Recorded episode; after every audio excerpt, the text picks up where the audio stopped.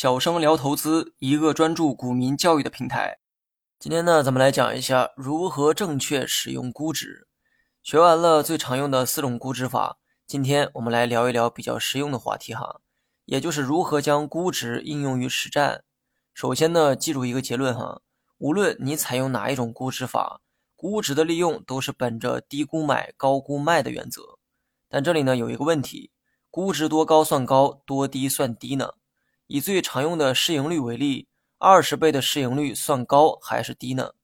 其实估值的高低啊是对比出来的，不要相信网上说的某具体数值，比如十倍市盈率是低估，二十倍是高估等等。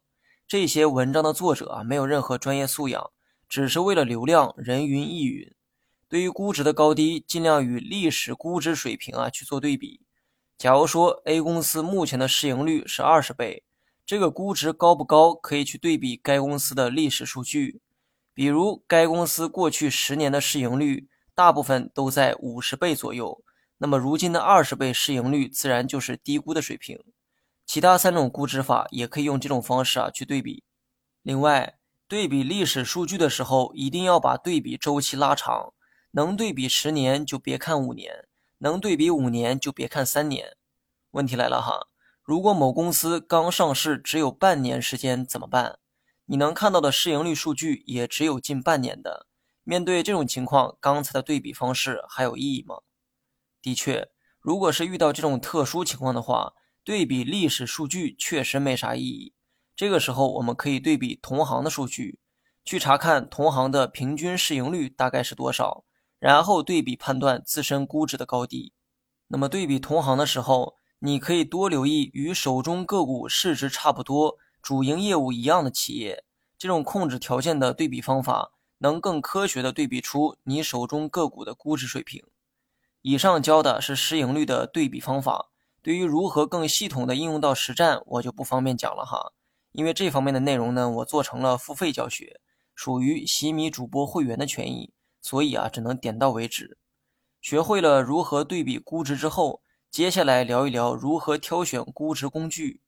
目前主流的估值方法有四种，分别是市盈率、市净率、市销率和市现率。每一种估值法都有自身的特色。那么我们如何科学的利用这些特色，给不同的企业准确的估值呢？一般情况下，市盈率就能搞定多数的场景，但市盈率啊也有一个弊端哈。那就是对初创型企业不太友好。市盈率的公式等于每股股价除以每股盈利，它是将公司的盈利作为价值，认为盈利越多，公司价值越高。但有些企业却不能这么衡量，比如说初创型企业，这些企业早期非但没有盈利，甚至啊还连连亏损。比如说当初的阿里、腾讯、亚马逊、特斯拉等等。这些企业早些年一直在亏损，净利润一直都是负的。因为净利润是负的，所以每股收益也是负的。将每股收益套用到市盈率的公式，最终得到的市盈率也是负值。这个时候，市盈率就会失真，没有任何参考意义。但上述说的那些企业，毫无疑问都是优秀的企业。虽然说早期亏损，但后期全部实现了巨额的盈利。所以呢，面对这些初创型企业，用市盈率估值的话，你一定会错失他们的价值。这个时候，你可以用市净率或者是市销率进行估值，尤其是市销率哈。市销率的公式等于每股股价除以每股销售额，它是将企业的销售额视为价值，然后去观察估值水平。很多初创企业虽然说没有净利润，但是销售额肯定是有的。销售额越多，说明产品卖的越多，产品卖的越多，市场就认定这种企业的价值啊越高。而且根据市销率的公式，当销售额越高的时候，估值就会变得更低，背后的投资价值就会变得更高。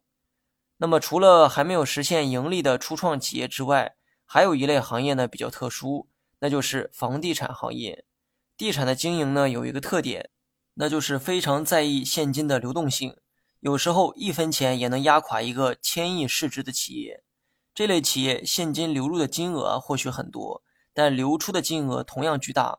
这意味着手中能留下的现金就成了经营的关键。即便公司实现百亿的净利润，但如果现金流出现断裂，就会出现我上文说的，一分钱也可能会压垮整个公司。面对这种企业，盈利不是衡量其价值的标准，销售额也不是，那是什么呢？对，现金流哈。面对像房地产行业中的这些公司，你可以用市现率估值法，它是以公司现金流的多少作为价值参考。有时候现金流充沛的企业，甚至比净利润多的企业更有价值。你学会了吗？